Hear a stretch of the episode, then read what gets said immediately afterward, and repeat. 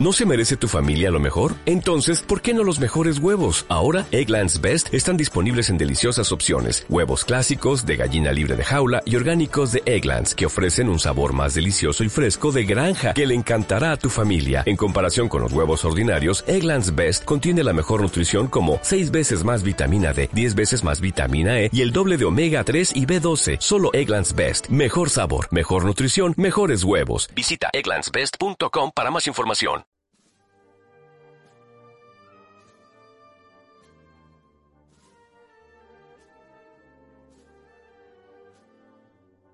Buenas tardes de Domingo de Ramos. Nos encontramos en la Plaza del Grano, donde hoy procesiona nuestro Padre Jesús de la Redención. De todas formas, todavía está llegando la procesión del Dainos, que se acerca desde San Francisco con dirección a la Plaza de la Catedral. Y allí tenemos a nuestro reportero Tomás. Tomás, buenas tardes. ¿Qué nos puedes contar? Pues hola, muy buenas tardes, Josines.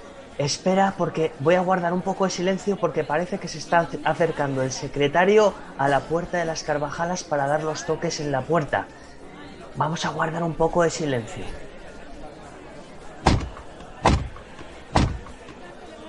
Qué momento, qué momento el de los toques de la puerta del secretario de la Redención y ese hermanos de la Redención a vosotros os llamo. Qué momento.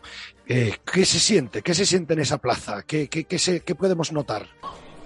Bueno, bueno, bueno, el público está completamente en silencio. Tenían unas ganas de Semana Santa extraordinarias. Está la gente expectante. Se abren las puertas, se abren las puertas, Josines, se abren las puertas de las Carvajalas. Se abren las puertas y aquí comienza Cultura Cofrade.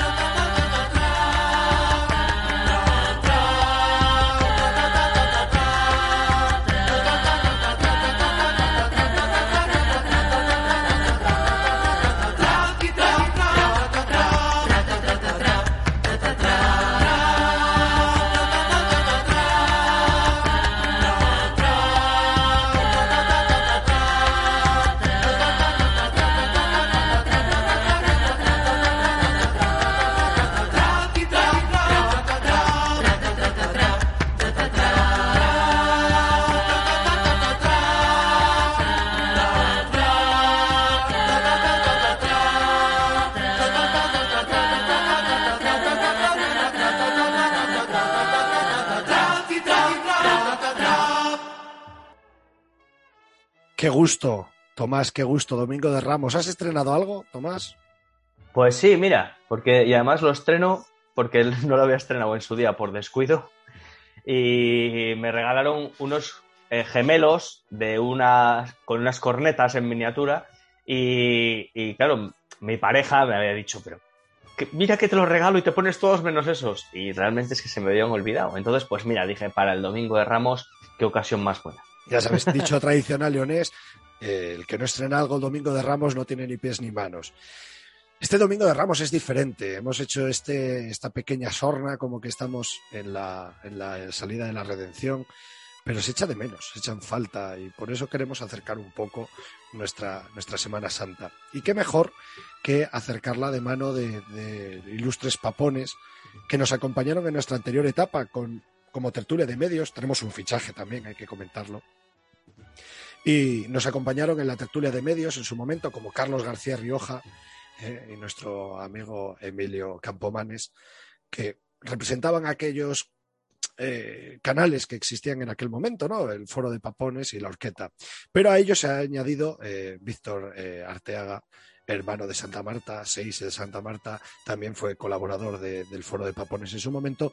Y, y, le hemos querido añadir porque creemos que puede aportar un poco de savia fresca y también porque desde la lejanía donde él vive, que él vive en Ponferrada, nos puede aportar eh, una serie de, puntos de vista diferentes a los que nosotros estamos acostumbrados. Al final nuestra Semana Santa, aunque este año no salga, nosotros la vivimos día a día y, bueno, eh, igual esa lejanía también nos da un poco de ayuda.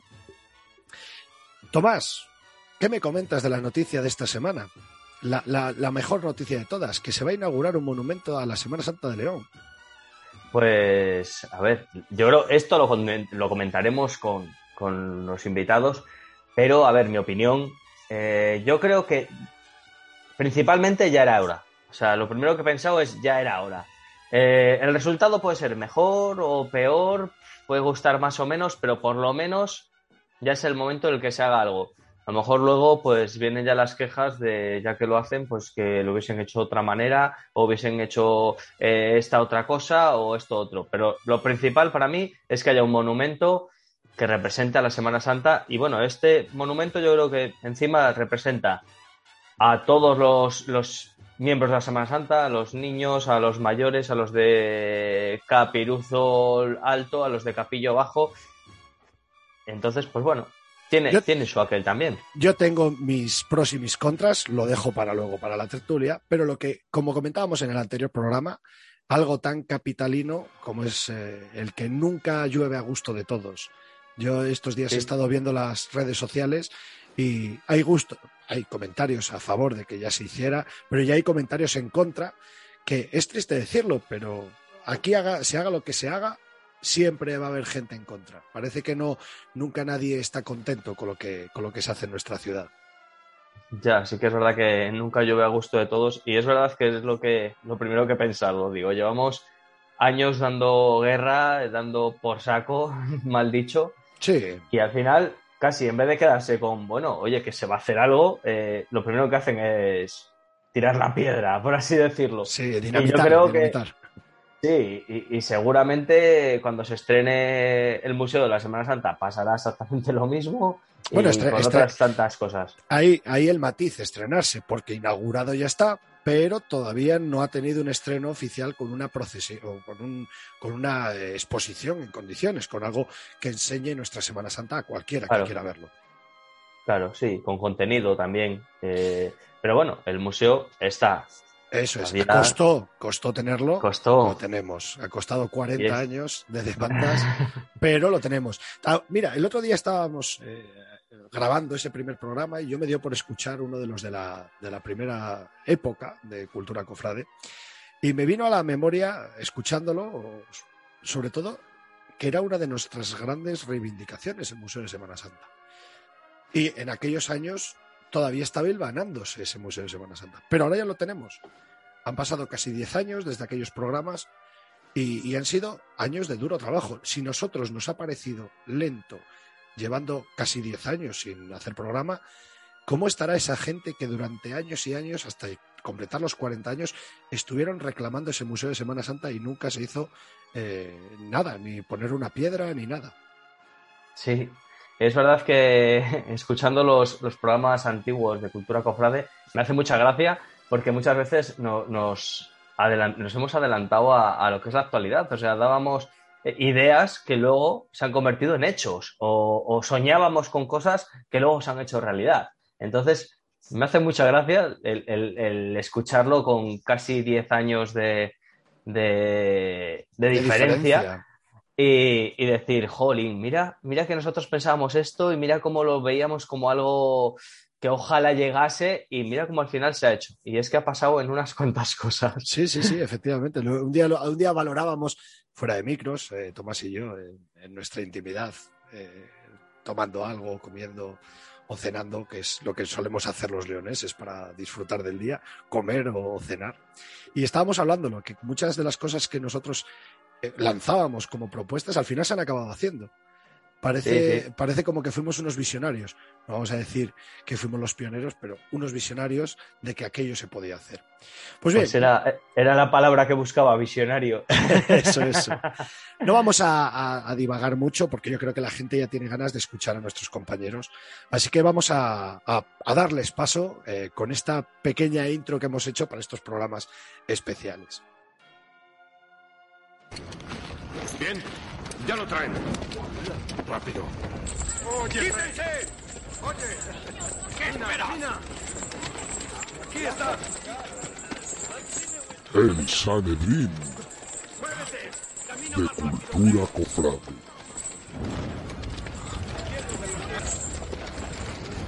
Hay que reunirnos en el patio. Dicen que ya lo traen. Listo. Ya es momento de poner Pues aquí estamos entre amigos, eh, con grandes y viejos conocidos de, de este programa. Eh, Carlos, buenas tardes. Carlos, ¿cuánto tiempo sin, sin oírte y sin verte? Lo mismo digo, gracias por lo de viejo, que los años van pasando, qué razón tienes. Ah, nos hacemos todos viejos amigos ya, ¿eh? Emilio, buenas tardes, Emilio, otro de nuestros viejos amigos, antiguos compañeros con los que compartimos tantas mesas y tantas tardes y tertulias. Buenas tardes, Inés. Aquí estamos, pie del cañón. Bien, eso, eso es bueno. Tomás, como siempre, eh, aquí eh, guiándonos en nuestro, en nuestro programa. ¿Cómo lo llamamos, Tomás? Muy buenas, muy buenas a todos. Hola, Josines, Carlos, Emilio y bueno, Víctor, que le veo por ahí y que presentarás ahora. Efectivamente, tenemos el fichaje, el fichaje estrella, que es uno de nuestros nuevos hermanos de Cultura Cofrade, aunque siempre ha sido aférrimo escuchante de este programa y oyente fervoroso, siempre comentando todo lo que en ello sucedía. Víctor Arteaga, bienvenido a esta mesa. Muy buenas tardes, hermanos, papones, y encantado de estar aquí, esta vez al otro lado. Siempre he estado escuchando y ahora me toca hablar. Gracias por querer contar también con mi palabra y un placer estar entre vosotros. No, el, placer, el placer es todo nuestro. Eh, como tú, como oyente, sabrás que estas tertulias, al final hablábamos de todo. eh, y, y claro, yo creo que hoy día señero de nuestra, de nuestra Semana Santa, como es el Domingo de Ramos, que es cuando nos, nos van a escuchar, eh, nos falta algo, ¿no? ¿No creéis que nos falta un poco de esa, de esa sustancia que vivíamos en las calles, eh, tales días como hoy, en otros años? Yo creo que vamos a echar de menos muchas cosas. Y es verdad todo. que, que- que- que aunque vamos a tener otras, que al menos nos van a paliar un poco esa ausencia de procesiones que todos tenemos ahí en mente, pero aún así nos van a faltar cosas. Nos van a faltar encuentros con mucha gente, nos van a faltar eh, esas imágenes que guardaremos en nuestra retina, pero bueno, al menos tendremos otras cosas, ¿no? También podremos vivir de otra manera, no como fue el año pasado. Bueno, Eh, a ver, di, di, Tomás. a ver qué, qué- qué- qué opine, qué opine este Emilio que le veo muy parado. No, yo, yo- Uy, estamos teniendo problemas ahí, Emilio. No te oímos que nos va a faltar todo, todo. ahora. Esta vez mejor, porque. A ver. A ver, ¿ahora me oís mejor? Mejor, Sí, mejor. Pues Bueno, pues decía que el el año pasado, bueno, pues parecía que era. Estábamos todos en casa, todos confinados, encerrados. Eran todos los días prácticamente iguales. Y no sé, y, y el cambio de la Semana Santa, bueno, pues pareció que no existió nada, no hubo nada en el calendario, no hubo casi ni calendario. Había, había días que uno distinguir el domingo del, del, martes. Y este año yo creo que a mí por lo menos se me va a hacer más cuesta arriba, pudiéndose a la calle, yendo a ver. Hoy por la tarde será, será raro, será en la calle y no ver a la morenica por ahí. Se va a hacer muy, muy, muy cuesta arriba, yo creo. Bueno, pues voy a lanzarme yo, ya que os veo tan comedidos, sobre las grandes noticias que nos ha dejado esta semana y sobre todo esta cuaresma. Decía lo de esta semana porque al fin se ha hecho público que vamos a tener una escultura a la Semana Santa de León. Y claro, en León eh, siempre pasan las cosas para todos los gustos. ¿Qué os parece esta cuestión? Carlos, ya que te veo tan callado, te lanzo el balón hacia tu tejado. Bueno, pues nada, pues que es, es como es, es un poco como el museo del que luego supongo que hablaremos, que es otro de los sueños cumplidos de, de los viejos papones, eh, volviendo otra vez a esa, a esa, presentación de la que hablabas antes, Josines. Eh, era una aspiración porque estábamos cansados los papones de León de ver cómo en otras ciudades, incluso con, con menos regambre Semana Santera, pues eh, la ciudad, le hace institucionalmente o a través de la Junta de Cofradías o como se llamase, vamos, de esa, de esa ciudad, pues iba de alguna manera homenajeando al cofrade. No sé si habrá sido, probablemente ha sido Valladolid la última en, en incorporarse a, a, esa lista. Y fijaos, por ejemplo, en el caso de Valladolid me consta que ha sido, pues, sobre todo la labor personal de, de además, un gran amigo que es, que es Julián Díaz, eh, alguien como nosotros también, con su programita de radio de Semana Santa, con sus pequeñas iniciativas, que así como el martillo pilón insistente, y, y, y, lo ha conseguido en el verano pasado que se instalase ese monumento al, al, cofrade. Si Dios quiere, el monumento al papón, después de mm, más, de eh, alguna tentativa frustrada, dicho sea de paso, hace, hace como cosa de 20 años, creo recordar, en León, pues por fin, por fin se, será realidad. Esperemos que sea en el marco de ese soñado encuentro nacional de cofradías, pero la verdad es que mm, llamadme pesimista, pero no pongo la mano en el fuego por, llegar a ese, momento idílico. No hablo del monumento, sino que se en el contexto del encuentro de cofradías. Víctor, tú que te veo asintiendo con la cabeza. Sí, sí, sí. Bueno, a mí me surgen dos, o sea, de primeras dos cosas, ¿no? Una al hilo de lo que decía Carlos. Por fin, por fin los papones de León y la ciudad va a contar con ese monumento tan deseado.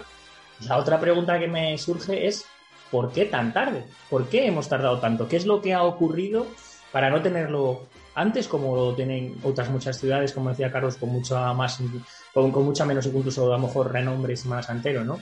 Porque al final cuando lees la noticia... Dale, di Carlos, adelante. ¿cuándo, hemos llegado a tiempo a algo? Efectivamente, por eso digo el, el, por qué, ¿no? Porque además, sobre todo, me llama la atención porque, como decía Carlos, ha habido otros proyectos incluso anteriores, algunos con su maqueta incluso, de escultores leoneses y demás. Y yo cuando leo la noticia, eh, que, la primera sensación fue de, agradecimiento, de por fin, por fin vamos a contar con ello, y bueno, lees el, el coste que va a tener ese monumento y demás, y ¿por qué no se ha podido asumir esto antes? ¿Cuál ha sido el problema? ¿Qué ha sido? ¿Falta de entendimiento? ¿Falta de voluntad? No lo sé, pero bueno, al menos me quedo con eso, con que por fin la vamos a, tener. Yo mm, llamarme pesimista también, como decía Carlos, porque efectivamente yo creo que para septiembre no va a estar. O, puede estar, pero yo hay un, trasfondo que veo ahí que no me gusta y es el, vale, queremos hacer un museo a la Semana Santa de León, un, no un museo, sino, perdón, un monumento, ya me voy avanzando al museo, ya se me está cruzando el cable demasiado. Queremos un monumento a la Semana Santa de León. Un monumento que represente a todos los que forman parte de la Semana Santa de León. Pero yo he echado en falta ciertos detalles en ese, en ese monumento. Lo hablaba con Víctor en privado eh, ayer mismo. Veo un papón, un niño con la cruz, veo a un papón adulto con una horqueta, eh, veo un papón con capillo alto, otro con capillo bajo, pero no veo ningún instrumento. Tan denostada está la música en las cofradías para, para directamente omitir ese ejemplo. Y hablábamos, Víctor y yo, y hablábamos con otras personas, amigos nuestros, y decían que ellos echaban en falta, aunque fuera una representación de algo tan tradicional de León, como son las rondas, que cada cofradía tiene una con distintas distribuciones, pero todos tienen una ronda, aunque sea un instrumento que representara eso. No sé, ¿echáis algo en falta? ¿Veis algo que a mayores? ¿Veis algo que, que sobre? A ver, yo creo, lo primero, eso, que cuando conocí la noticia, pues que ya era hora, ¿no? Fue mi primera, mi primer pensamiento. Es verdad que en León, pues siempre estamos deseando algo y cuando de repente, pues pasa, en vez de alegrarnos, pues ya le empezamos a poner pegas, ¿no? Entonces, a ver, que el monumento puede ser mejor, puede ser peor, pero por lo menos está. Luego ya, pues cuando ya esté, pues a lo mejor podemos ponerlo pegas. Eh, en cuanto a lo que dices, pues bueno, es que yo tampoco creo que lo del tema de las rondas a lo mejor no representa a todas, todas. Entonces a lo mejor no querían encasillar. Creo yo que esa sea la idea. Y yo qué sé, y llámame mal pensado, pero a lo mejor el tema de no meter papones eh, con instrumento es porque quieren que sea temporal y, y, no saben las vueltas que puede dar todo esto. No sé. Por pensar así un poco mal. Emilio le veo con ganas de lanzarse yo también, yo también lo veo. A ver, en primer lugar, yo creo que es difícil hacer un monumento que nos eh, englobe absolutamente a todos. Somos muchas cofradías y hay muchísimos colectivos dentro de la Semana Santa. Los músicos, los montadores, hay las manolas que imagino que digan, bueno, nosotros estamos fuera del monumento, que podría darse el caso. Sí, se ha dado, se ha dado. Sí, sí, supongo que sí, porque si no recuerdo mal, no, no, no, no hay una representación por géneros, que a lo mejor no debe existir, o no debe haber ninguna diferencia por géneros.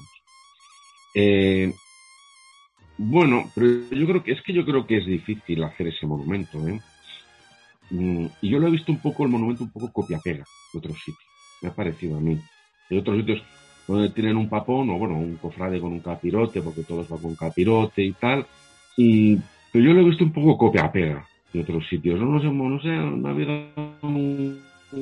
una cosa que decir, pues no, pues en el León voy a hacer una cosa, yo creo que engloba a todos tal cosa. No, no, lo, no, lo, no lo he visto, no sé, no sé qué os parecerá a vosotros. Y luego, claro, Sí, efectivamente. Eh, se hablaba de una ronda. Claro, hay cofradías que no tienen ronda. Y hay una ronda que es más. Y sí, a lo mejor hay gente que puede pensar que el monumento represente a una cofradía así, eh, a, la mía no. Yo, esto, es, un monumento complicado. Y ahí merece la pena darle una vuelta incluso más. Ahora, y otras se hacen y tardan tanto en hacerse. Yo a mi edad que decís que era viejo amigo, o sea, viejo porque soy viejo, amigo por también, pero viejo porque ya he visto eh, un montón de, décadas, pasar montones de décadas, pedir cosas mm, eh, tampoco son tan, tan complejas. Un monumento a la Semana Santa no es una cosa tan compleja. Y pues las administraciones simplemente son apáticas, les da igual, no, no, no son receptivas a lo que la gente pide. Fijaros la de, la de décadas que se ha pedido un museo de la Semana Santa, la de ciudades que han pasado por delante y tal, y al final ha sido una iniciativa prácticamente privada. A ver, no nos engañemos, ha sido una iniciativa del obispo en concreto. Bueno, no se achaca eh, a una iniciativa que pudiera partir de, algo público o, o recoger la idea de, los ciudadanos. No, no, esta es una ciudad mm, en ese sentido que no, no es nada permeable ni participativa. Eh, yo estoy un poco defraudado ah, después de tantos años de oír cosas, eh, bueno, de este, de este tipo y en otros campos, pero sabéis que me dedico al tema ah, le perdemos. al patrimonio y ahí es, hable, imaginar. A ver, ¿me encontráis ahora? Sí, ahora mejor, ahora mejor. Digo que, por ejemplo, el patrimonio. Vaya, le perdemos. Eh, ¿Sabéis cuál fue una de las últimas? No sé, a ver. ¿Me encontráis? Ahora eh, sí, ahora mejor. Es que de repente empiezas a hablar y se, se traba. Bueno, en León, una de las últimas calles que dejaron de ser de tierra y de barro fueron la calle de las cercas, las calles que estaban rodeando las murallas medievales, porque son monumento, big, ta, ta, ta, ta, y eso se estuvo abandonado hasta el año 2000, 2000 muy poco prácticamente. Hasta hace muy poco tiempo se ha empezado a recuperar la muralla romana. Tienes una muralla romana en la ciudad y eres apático, no la recuperas. Bueno, pues eso, estas cosas es lo que pasa en esta ciudad, que se es eh, absolutamente mm, apático no son, y pueden ser iniciativas que para los para la ciudad o incluso económicas no se no se no se acaban de, de, cristalizar bueno mm. es así esta ciudad es así ¿eh? Has hablado Emilio del museo el, el museo tan ansiado años y años hablando y solicitando un museo ¿Qué opináis sobre la funcionalidad del museo un año después casi de la inauguración? Porque recordamos que se inauguró en septiembre.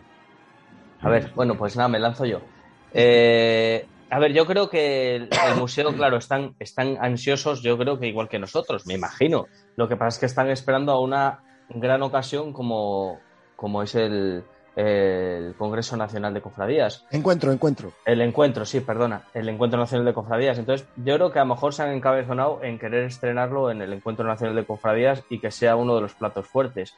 Para mí, un, también una ocasión buenísima era este año también, yo creo. Entonces, pero bueno, pues a lo mejor están. También es verdad que que el estar confinados, el, no saber muy bien lo que va a suceder y tal, pues a lo mejor tampoco, eso han pedido también el trabajo de traslados, los enseres, de los pasos, entonces pues oye, todo eso dificulta, pero yo creo que se podía haber hecho ya algo. También lo que nos queda ahora del museo es, como decía antes Carlos, que parece que siempre vamos tarde, ¿no? Es si llega demasiado tarde el museo después de todo lo que se ha escrito sobre el museo, las veces que se ha pedido tener un museo, los proyectos que ha habido, eh, pues al final cada vez mm, pues a muchas cofradías han, ido buscando eh, lugares de culto para sus imágenes. Y, vamos, la última de ellas hace bien poco, recientemente la cofradía de María del Dulce Nombre eh, ponía el culto a su titular eh, en la iglesia del Rosario de nuestra ciudad. O sea, una imagen más que posible, vamos, que no va a poder ir al museo, ¿no? Y como ella, pues tantas otras. Es verdad que el museo era mucho más que imágenes titulares que deben estar al culto, que es donde los fieles pueden verlas y venerarlas siempre, pero bueno, quizás que, al final siempre vamos un poquito tarde volvemos a lo mismo que hablábamos del monumento al papón, ¿no? Eh, primero la alegría de por fin lo tenemos y, bueno, y ahora pues el largo trabajo de, musealizar un espacio tan grande como el que se ha dispuesto, que, costará y sobre todo costará yo creo ponernos de acuerdo, que eso es algo que los papones de León siempre lo hemos llevado bastante mal, ¿no? El a ver qué espacio va para ti y qué espacio va para mí y qué, y qué imágenes metemos y bueno, y quién va a organizar todo esto y bueno, eh, queda mucho trabajo. Yo creo que lo que es la obra está hecha, pero el trabajo de verdad que queda a partir de ahora va a ser, va a ser complicado, va a requerir de, que todos cedamos un poco para, poder musealizar ese, ese espacio y, que de verdad nos represente a todos. Y, bueno, y, no sé si se está esperando a, una gran ocasión como el encuentro para poder inaugurarlo. Yo solo espero que ojalá, llegado el encuentro, esté porque no queda tanto para poder celebrarlo este año, si es que finalmente podemos celebrarlo, y no sé cómo vamos de tiempo para poder musealizar en, tan pocos meses. ¿eh? ¿eh? sobre todo yo creo que, a ver, respecto al tren que decíamos de que se han perdido los trenes, eh, yo por ejemplo he echado en falta esta Semana Santa el que hubiera algo, aunque, sea, aunque fuese una exposición temporal en una sala pequeña, eh, una exposición de joyería o algo así, cosas que, necesiten de poco para montarse y pueda estar abierto. Eh, yo he visto, por ejemplo, eh, vídeos de, lo que se ha organizado en Sevilla, las dos exposiciones que hay, de lo que se ha organizado, por ejemplo, en Huelva, también una gran exposición. Y no sé, te da esa cierta envidia sana, ¿no crees, por ejemplo, Carlos? Yo coincido plenamente con lo que decía Víctor de, que, por un lado, eh, respecto al tema del museo, que, está el, eterno ponernos de acuerdo, pero para todo. Estamos hablando del museo, estamos hablando de ponernos de acuerdo. ¿Qué, qué, monumento es mejor? ¿Uno con capillo alto, con capillo bajo, eh, con capillo intermedio, con instrumentos, sin instrumento? Os recuerdo que hace, si no me falla la memoria, 22 años creo que fue, eh, hubo, lo decía antes Víctor, que hubo un monumento con maqueta, maqueta encima de la mesa y un, y alcalde dispuesto a hacerlo donde, ya, venga, maqueta puesta encima de la mesa. ¿Y qué falló? Pues que no se pusieron de acuerdo porque eh, es que llevaba capillo bajo, es que llevaba el capillo levantado, es que llevaba una orqueta en la mano, y es que yo llevo orqueta, mi cofradía. Entonces, al final, y, eso al final es lo, y, entró un poco con lo, que decía antes Emilio de los, de los grandes vicios de esta, de esta ciudad, eh, la, apatía y luego eso, el ponernos de acuerdo, el, no vernos representados en una globalidad, en que todos tenemos que tener derecho a un porcentaje, a una y, qué hay de lo mío y dónde estoy yo y mi, y mi cofradía, y e, esa falta de visión global, mm, volviendo a la Semana Santa, eh, yo que además llevo muchos años, lo sabéis, haciendo cosas por la Semana Santa, esa falta de globalidad yo, es, lo que detecto que falla luego cuando nos ponemos en los proyectos común, ¿vale? Proyectos de cofradías, en proyectos eh, más personales, en eso sí que no hay mayores problemas, aunque los haya se van solventando, pero en un proyecto común como puede ser un monumento, un museo, etcétera, pues, pues, pues van fallando. Decía Víctor antes también el tema de las imágenes al culto. Eh, es cierto que en estos últimos 25 años, antes, mucho antes ya se venía hablando del museo, eh, esas imágenes al, ponerse al culto, pues ya se han ido borrando, por decirlo de alguna manera, de, la futura lista de, posibles imágenes para el museo. Pero con todo y con eso, eh, todavía hoy tenemos un montón de, imágenes, de pasos, de seres, como tú dices, Josines, de documentación, de fotografías, de lo que quieras para llenar, fijaos lo que puedo decir, y no es una exageración, tres museos si hace falta. O sea, sin, quitar de una imagen que esté en ninguna eh, iglesia al culto, ni, ni una orfebrería que esté en una casa hermandad bien colocada. O sea, todo con, con en series, con imágenes y demás, que ahora mismo no estén en, las condiciones más idóneas, podemos llenar perfectamente tres museos, como este, sí, sin problema. Ahora falta, hace falta voluntad. Os vuelvo a lanzar una, pregunta que os hicimos hace prácticamente 10 años, cuando todavía esto era prácticamente un sueño, que hablábamos de, la idea de un museo y qué, qué museo nos gustaría, ¿no? ¿Qué, qué, ideal de museo teníamos cada uno en nuestra, en nuestra cabeza y ahora ya que por lo menos tenemos el museo, ¿cómo os gustaría que fuese ese museo una vez ya que esté abierto? ¿Qué os gustaría que, contuviese ese museo? Porque yo personalmente espero que no sea un almacén de pasos como hay en otros sitios. Pero os lanzo la pregunta a vosotros. Por ejemplo, Emilio. Pues mira, yo no. Eh, sí, yo, yo he reflexionado bastante sobre ese tema de, de qué debe tener el museo. Y vuelvo otra vez a, mi intervención anterior. Tiene que ser un poco representativo de la Semana Santa, de todo. eh, un poco de nuestra, eh, bueno, pues un poco de lo que hacemos. No solamente son los pasos. Está bien que se, que se expongan grandes piezas, buenas imágenes. Bueno, hay, hay grandes piezas, eh, pero también debería enseñar un poco, bueno, pues la profesión, las profesiones que hacemos, cómo las hacemos, recordarnos a lo mejor olores, ser un archivo de sonidos, por ejemplo, qué marchas se han tocado y hemos tocado. Yo creo que sería, también sería un buen lugar, eh, decía el desaparecido Astrana, eh, que sería un buen lugar, él creía que debía ser un buen lugar para almacenar toda la memoria de todo lo que hemos hecho en el pasado. Por ejemplo, todos contener una, recopilación de todos los carteles eh, que ha hecho al menos la Junta Mayor, los sonidos, las revistas, las publicaciones, centralizar de alguna forma el sitio al que recurrir a una persona que en un momento dado quisiese localizar algo de hace muchos años que se hubiera perdido, una especie de archivo. Eh, yo creo que un compendio de, de didáctica, de archivística, de archivo, donde almacenar nuestra, nuestra memoria, ¿eh? Y una parte, bueno, pues también tiene que tener una parte lúdica, una parte que la gente se lo pase bien visitándolo y una parte eh, de, bueno, entre comillas, ¿no? De venta de lo que somos, hacemos en Semana Santa y de cómo es nuestra profesión. Pero todo esto que digo, esto es muy difícil de hacer. Atentos, ¿eh? Yo es que ahora eh, te estaba escuchando, Emilio, y me venía a la cabeza eh, una, cosa que vi este, este domingo en, el programa que están haciendo en Canal Sur sobre, sobre la Semana Santa. Y está, hacen una entrevista al hermano mayor de la Macarena. Y, fíjate que una hermandad ha, creado un archivo y ha nombrado Patrimonio Histórico Macareno el, redoble del maestro Hidalgo. Eso te da pie a pensar que aquí en León no se están valorando ciertas cosas que, por ejemplo, yo creo importantes. Es decir, yo, por ejemplo, creo que debería ser patrimonio histórico de León, de la Semana Santa de León, el sonido de la horqueta, golpear contra el suelo. El sonido de la, marcha de la dolorosa. El sonido de la ronda, pero la ronda inicial, la de, la de, o bueno, inicial para mí, vamos, la de Agustín Ogal, con Urdiales al tambor y Horacio a la corneta. ¿De acuerdo? Eso, yo creo que eso podría ser patrimonio histórico de nuestra Semana Santa. Y tampoco se hace una demanda de decir, vamos a, dar ese, ese do de pecho. Y eso podría estar en ese museo.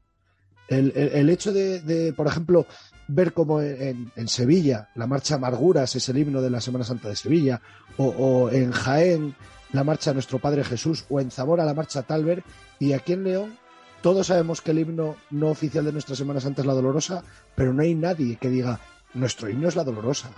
Falta un poco de valentía en ese sentido, ¿no? y vosotros que sois, que pertenecéis a una banda de música. Supongo que, eh, bueno, yo sé que cada año os gusta introducir alguna partitura nueva, alguna marcha nueva, lo cual quiere decir que se retira alguna antigua. Probablemente ahora estamos, ahora no nos damos cuenta, pero ahora estamos escuchando unos repertorios musicales totalmente distintos que hace, que hace cinco años y distintos que hace diez. Es decir, todas las marchas que han sido parte de la Semana Santa y que se han retirado porque a lo mejor han saturado, porque no han llegado a tener éxito, por el motivo que sea. Esas marchas que vais retirando, lógicamente, porque os gusta renovaros, que es una buena actividad, eh, esas marchas deberían de archivarse y almacenarse de algún sitio y de alguna forma. Es decir, sí, en León se tocó tal marcha, la tocaban tales bandas y en el año tal se dejó de tocar. ¿Por qué? Pues no lo sé. A lo mejor alguien en un momento dado hace un seguimiento de qué marchas se han tocado, eh, los gustos musicales, ¿por qué no? Como pueden ser los carteles, la, estética que se ha utilizado, ¿eh? las fotos, qué fotos se han utilizado, cómo, cuáles han gustado, cuáles no han gustado, los temas, eh, porque hemos cambiado mucho a lo largo de todas estas décadas. Esa es una cosa buena para que esté en el museo que yo sepa, no debe haber nombrada dirección, ni nada por el estilo, ni un criterio de dirección, ni nada, ni nada semejante. Es decir, todavía esto eh, puede estar ahí, eh, puede estar en la idea de quién en su día se fuese nombrado, claro.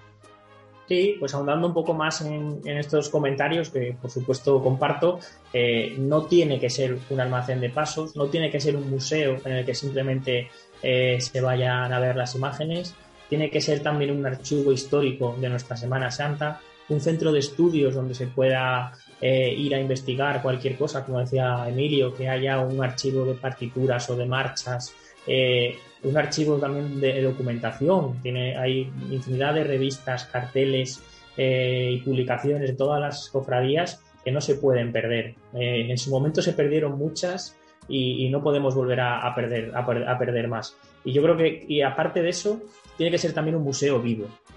Cualquier museo, o sea, al final prácticamente cualquier museo es, es, deficitario en, en, cuanto que la gente que lo ve no vuelve, ¿no? Es muy complicado que alguien que ve un museo, si, si el museo sigue igual, es muy complicado que vuelva a verlo, ¿no?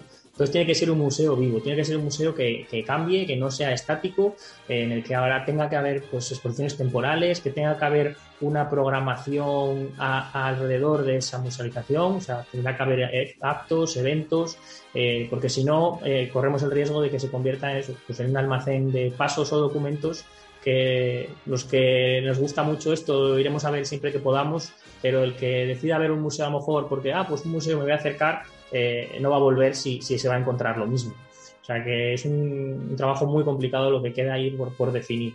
Pues, pues nada, eh, coincido plenamente con, vosotros. Estaba diciendo Emilio antes que, ahí es nada con todo ese, dibujo, ese escenario que nos dibujaba de, posible museo, que a la, vez que lo estaba, a la vez que lo estaba diciendo yo me estaba acordando de varios museos de Semana Santa que he visitado, pero que son independientes. No sé si me explico, quiero decir que, eh, Emilio está hablando del de, el museo ideal y fíjate, Emilio, que yo creo que, ni existe, porque me has contado un poco cómo es el de Zamora, un poco cómo es el de Cuenca, otros que, he podido ver en Levante, pero en realidad uno como el que tú dices, que es el verdaderamente ideal, mm, yo creo que no existe, me atrevo a decir. Y podría ser, ¿por qué no? Bien lo dices, estamos a tiempo de, de que lo sea. Eh, en efecto, el museo tiene que ser, más allá de un museo, un centro neurálgico, un centro de referencia, un centro de memoria histórica de, la Semana Santa en el, que, que, tenga cabida absolutamente todo, no solo los visitantes que vengan de fuera o los que quieran eh, ir, por allí de vez en cuando a ver tal o cual exposición o a volver a ver eh, algo que se les escapó en algún momento dado, eh, sino que tiene que ser un, lugar en el que toda la actividad Semana Santera que, tuvimos hasta la Semana Santa, hasta la cuaresma del, año 2019, pues, pues albergue toda esa actividad, incluso promueva más a lo largo del año. Y luego, eh, en, la línea de lo que estabais hablando pues, vosotros con, la música, yo, pues, como diría Umbral, voy a hablar de mi libro. Y sabéis que a mí mi, debilidad es el papel semana santero. Y, y, sí que veo un cierto déficit Em, de, interés, esa apatía que decía antes Emilio en la Semana Santa de León. Eh, a mí que desde hace muchísimos años me gusta guardar todo lo que... Y no que me guste guardar lo que cae en mis manos, es que yo procuro que caiga en mis manos y hay cosas que me cuestan sudor y lágrimas, creerme, hacerme con ellas. Eh, y, todo mm, aquí sigue, ¿no? Aquí a mi alrededor. Ahora me estoy viendo en, vídeo, está justo a mis espaldas y bueno, me, está rodeando. Eh, a mí, me, a mí me encantaría que toda esa documentación estuviese en, las mejores manos el día de mañana, porque tampoco tengo yo un afán de, que esto, es, al fin y al cabo, hoy por hoy, eh, está en mis manos pero que igual que, yo hay otras personas que me consta que incluso a nivel nacional que, esa documentación que ellos han guardado con celo y se han preocupado de, coleccionar pues que, la pudiéramos poner a, disposición de todo aquel que le interesase que estuviese eh, en el valor que tiene que estar. Entonces con todos estos ingredientes que estamos hablando, porque mira, decía antes Víctor el tema de publicaciones que se han perdido. Eh, como suele decir, se dice el pecado, pero no el pecador. Pero a mí ha habido cofradías, cofradías señeras, que me han llegado a pedir tal o cual publicación de hace 20 o 30 años porque no está en sus archivos. Si soy yo, no, eso en mi mente no, no se entiende, no se entiende. Porque, o sea, ¿cómo, ¿cómo la tengo yo un triste mortal que, solo tiene 44 años, ¿cómo puedo tener yo algo de hace 30 y pico y no lo tiene la cofradía que fue la que lo, editó? Eso, no entra en mi cabeza y eso eh, es más común de lo que, de lo que pensamos. Entonces, eh, ¿por qué no poner todo eso, lo mío, lo otro, lo vuestro, lo de más allá? Pero claro, evidentemente si se dan unos mimbres para que todo eso pues, pues se, ponga en valor y se, se, ponga como se debe de poner, ¿no? Perdón por el rollo. No, no, no, no, para nada. Para, raya, para nada ha sido un rollo, porque es más, yo coincido totalmente contigo. El hecho de, de- de que una cofradía tenga ciertos, ciertos años, eh, parece que, que da miedo el editar un libro. Yo no sé, y creo que, que ha habido libros muy buenos sobre aniversarios, como por ejemplo uno que editó Santa Marta, ahora que está Víctor aquí con nosotros. Ha habido otro muy bueno como el, el del aniversario del desenclavo, pero son habas contadas, no hay, no hay una literatura eh, potente respecto a las cofradías. Jesús Nazareno, eh, por poner un ejemplo, el último que editó fueron los del el año del centenario, pero ahí quedó. Y anteriormente hay que remontarse muy, muy atrás para encontrar un libro de Jesús Nazareno. No sé, parece como que da miedo a ese papel que dices, Carlos. No sé, en mi opinión, ¿eh? Sí, Y queda mucho por, por, por aprender y por descubrir.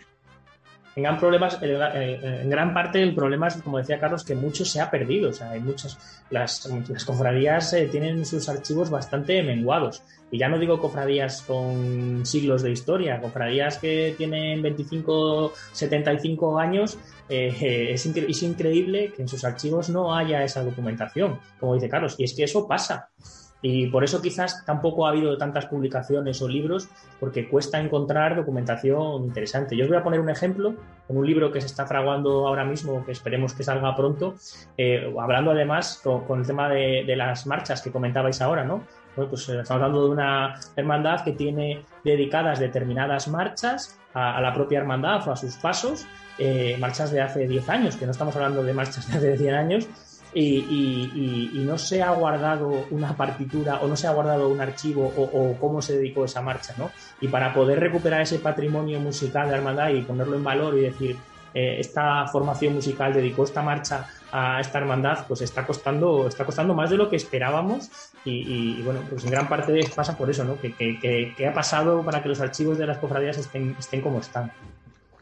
Bueno, eso, es, eso que cuentas, eh, yo te contaré otra anécdota, que otra de las cofradías, eh, esto lo contaba el, fallecido Pastrana, una de las cofradías, de las, una de las fundaciones de los años 90, a los 90 y pocos, eh, en el año 2000 ya había perdido toda su documentación fundacional. Pastrana cuando fue a, consultarla para una de sus publicaciones, eh, le dijeron, uy, pues todos esos papeles viejos se hizo un expurgo y pumba, fueron todos a, la basura.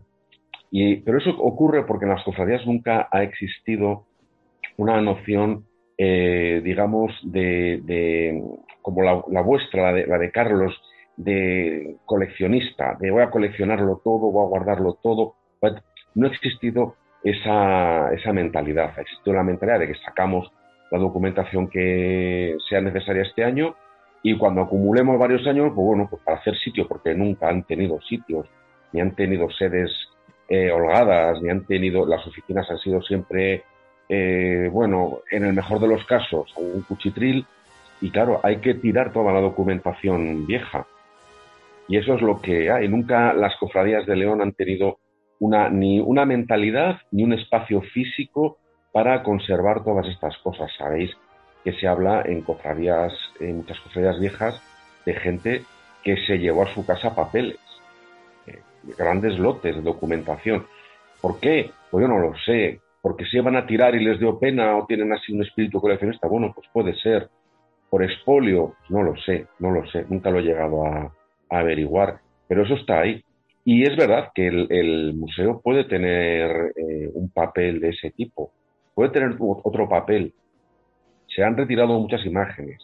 Por ejemplo, estas que se han hecho y que no han gustado, que no han acabado de...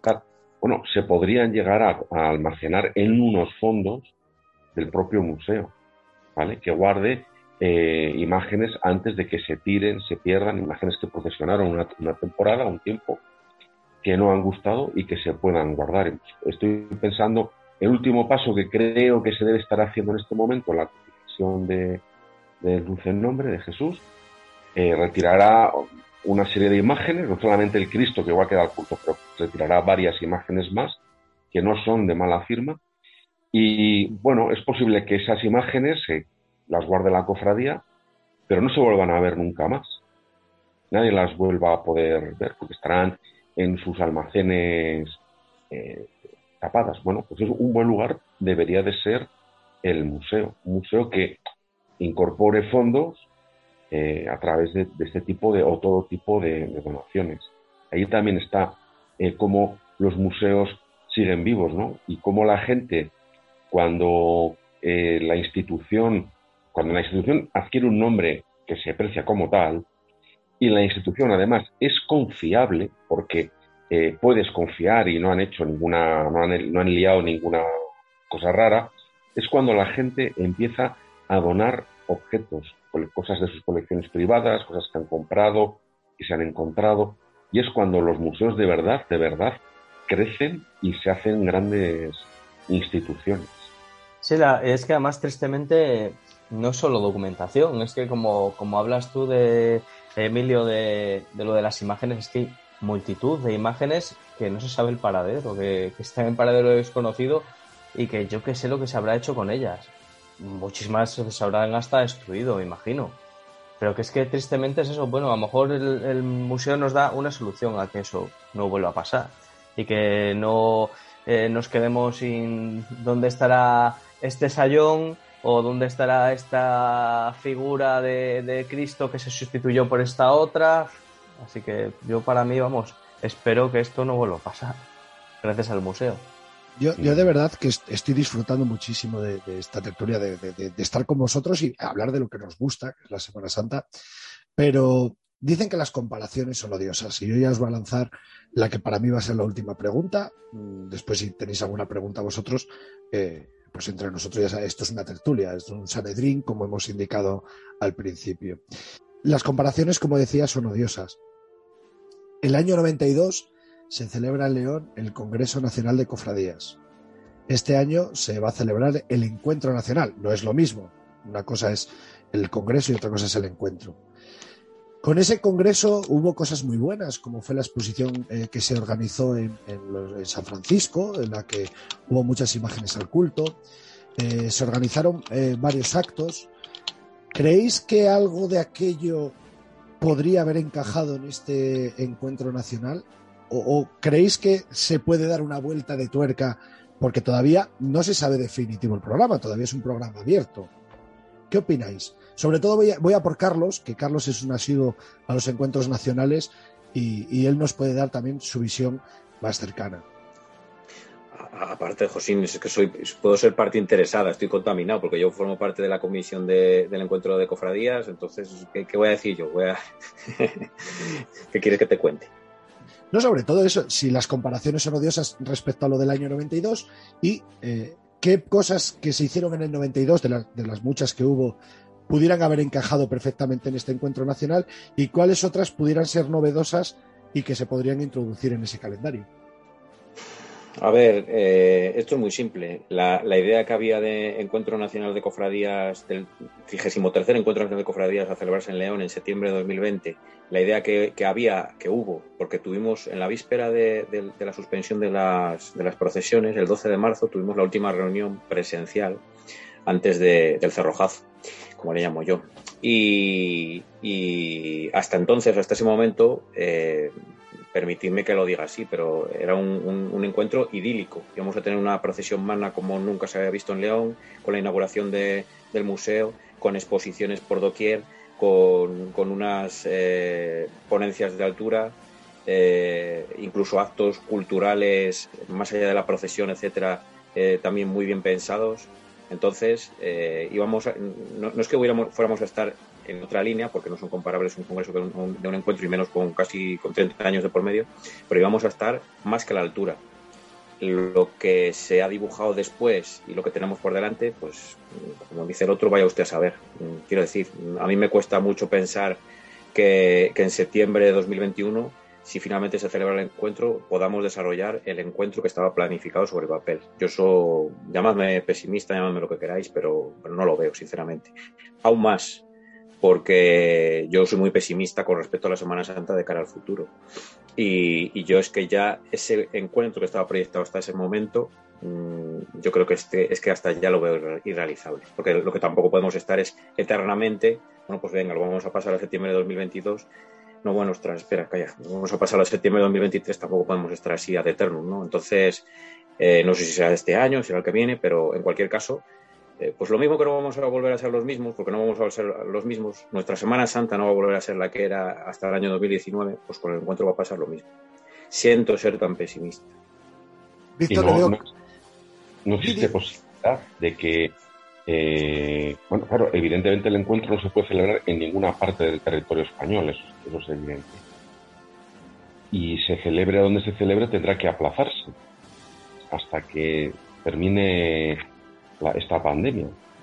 Carlos, eh, Sí, la cuestión, la cuestión, Emilio, es celebrarlo tal y como lo teníamos pensado. Pues tú ten, ten en cuenta que estaba pro- pro- prevista una procesión, si no recuerdo mal, pues, bueno, porque todavía estaba eh, hilvanada, ¿no? Pero a lo mejor estábamos hablando de 20 pasos. Tú ves a 20 pasos en la calle en septiembre. Mm, Vamos a ser realistas. ni, a- ni este año y yo no lo sé si el que viene. Ahí Pero es, ahí es que tú sabes que ha habido actos estos días de atrás de Cuaresma. No han sido, yo he ido a algunos, no he ido a todos, no han sido muy, muy, no ha habido aglomeraciones, pero ha, ha habido una, sabrás que ha habido una polémica detrás porque se ha, ha, eh, ha aglomerado demasiada gente. Es decir, se va a poder hacer un gran encuentro con muchos, eh, bueno, congresistas, no, no, con muchos participantes que suelen proceder de, de infinidad de sitios. lugares. ¿Han abiertas las comunidades, las fronteras de las comunidades? Es una habéis dejado chafado, ¿eh? Lo habéis dejado chafado. Yo que. Me gustaría, yo que- me gustaría, oye, me gustaría que a la vuelta de unos meses me dijerais, estabas equivocado. Y yo de- lo reconoceré orgulloso. ¿Qué razón en- teníais vosotros? Venga, No, sí, no, no, si es que pensando, pensándolo con realismo es verdad. Tristemente es así. De hecho, yo, yo no contaba tampoco con este septiembre, pero yo qué sé, sí que decía, bueno, se aplazará y al final pues se hará como Dios manda, pero claro, es que no sabemos cómo va a ser la realidad después que de la- todo esto. Es lo que decía Carlos, es que la nueva realidad, el cerrojazo, como dijo él, nos va a cambiar a todos y va a cambiar la mentalidad de la Semana Santa como la teníamos hasta ahora. Igual los actos tan multitudinarios ya no los vamos a volver a ver. Ese encuentro en la Plaza Mayor con un repleto de gente es inviable eh, en esta situación y en un futuro, porque la gente, aunque pase la pandemia, las vacunas, la mascarilla, bla, bla, bla, bla, bla, bla, bla, bla, bla, la gente va a tener miedo. Esto no es no es la peste del siglo XVI que mataba a- a- al 90% de la población, no. Esto es la peste del siglo XXI en la cual eh, el contacto humano se va a perder.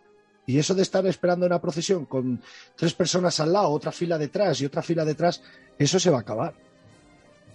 Y en un encuentro nacional, vamos, yo lo tengo claro también. Víctor yo le ya- veo con ganas de, de hablar, pero no, parece como que no se atreve. Sí, no, no, claro, por, su- por supuesto que me atrevo. Y, y- y, bueno, más que pesimista, yo a mí lo, lo que me queda de todo esto es qué pena, qué oportunidad más buena eh, vamos a perder, voy a decir. Porque yo estoy seguro que aunque el encuentro se celebre, y ojalá se pueda celebrar, no sé si será este año o el que viene, estoy seguro de que se va a tener que rediseñar. Y no se va a poder hacer ese encuentro que estaba pensado, que por supuesto pondría a León a una altura muy buena y, seguro que enmendábamos muchos de los errores que se cometieron en el, en el 92 incluso, ¿no?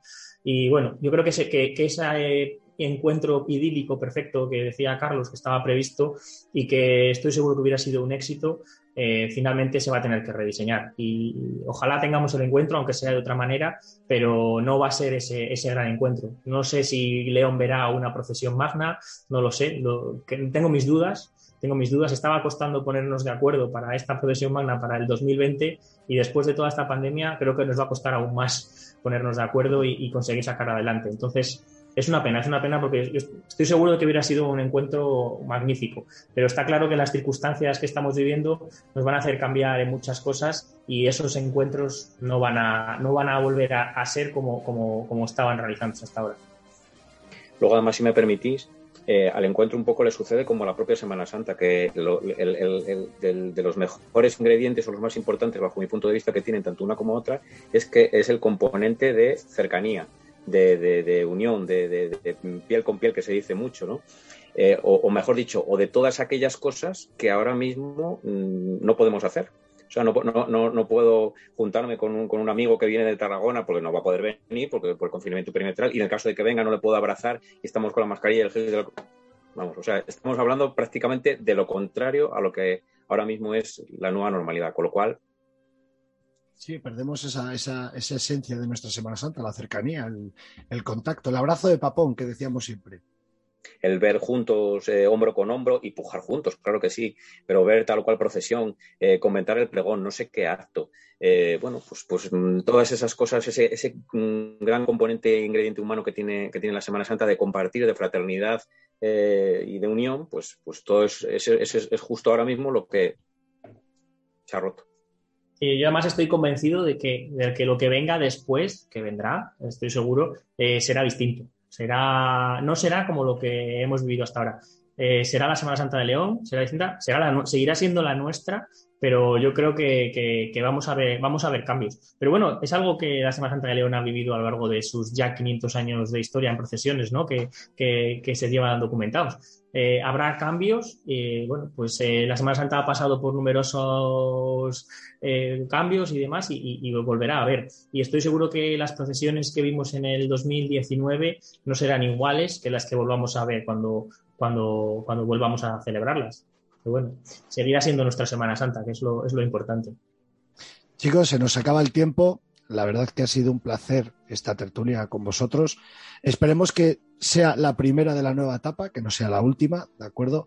Y, nada, que eh, emplazados a disfrutarnos esta Semana Santa con las medidas de seguridad, con la mano en el pecho para saludarnos, con la mascarilla y con el gel hidroalcohólico, como decía Carlos, que es un poco un engorro, ¿eh? todos estamos, eh, somos conscientes de ellos, pero sí hemos dado un ejemplo de que sabemos, a la hora de cumplir las normas, somos todos los primeros en, cumplirlas. ¿eh? Y yo eso eh, hay que, reconocer la labor de este mundo cofrade. Pues nada, yo darles las gracias por estar aquí con nosotros y eso, como dice Josines, que espero que, no sea la última vez, que seguro que no, pero que vamos, bien sea por, por aquí, por el programa o, o por la calle, siempre vamos a tener la tertulia, pero bueno, hago énfasis en que no sea la última tertulia radiofónica que hagamos. Así que muchas gracias a, los tres. Agradecimiento eterno a, vosotros, Emilio, Carlos, Víctor. Gracias por, por, este programa que hemos hecho así un poco a vuela pluma. Ha sido muy interesante. Esperamos veros de nuevo en otro programa y compartir con vosotros otro ratito. Ahora os dejamos con la taberna de Wamba, que nos deja una pequeña columna bastante interesante.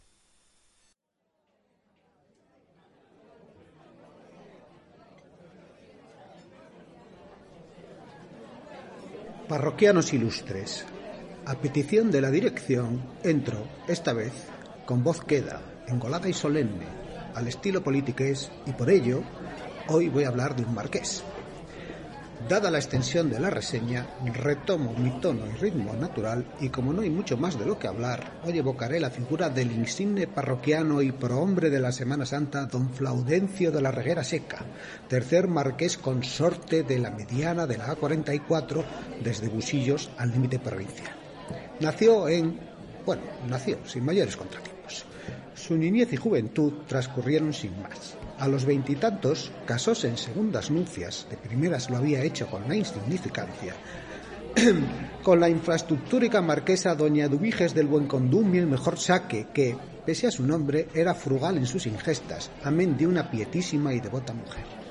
Fue a partir de aquí donde comenzó su vida tabernaria y cofradiera, quinta esencia del mantenido y sin mayores complicaciones vitales, con el fin de agradar a su esposa y sustento, decidió ocupar su tiempo libre, a fundar una cofradía de penitencia, pero no una cualquiera. Esta tenía que ser la culminación de todas las cofradías. Tras largos años de sesudos pensamientos y reflexiones, siempre sentado en el banco corrido tras la mesa del fondo, decidió que iba a llamarla para realzar su grandeza la muy venerable, seráfica y casinata protoarchimetacofradía de nazarenos y penitentes del Cristo orante en el huerto, posteriormente prendido, llevado cautivo ante Anás, presentado ante Herodes, condenado por Pilatos, flagelado, coronado de espinas, caído tres veces camino del Calvario, crucificado entre ladrones, muerto y alanceado por Longinos, descendido y sepultado y de María Santísima de las Siete Angustias y esperanza en la resurrección de su Hijo para amparo de sus fieles devotos. Tal fue su esfuerzo fundacional, tal su capacidad de síntesis, posteriormente copiada por los autores de la cocina contemporánea, que todo su afán fundador se agotó en el nombre y un buen día nos dejó sin despedirse. Gran cofrade el marqués, gran cofrade. Esperemos que otros cojan el testigo.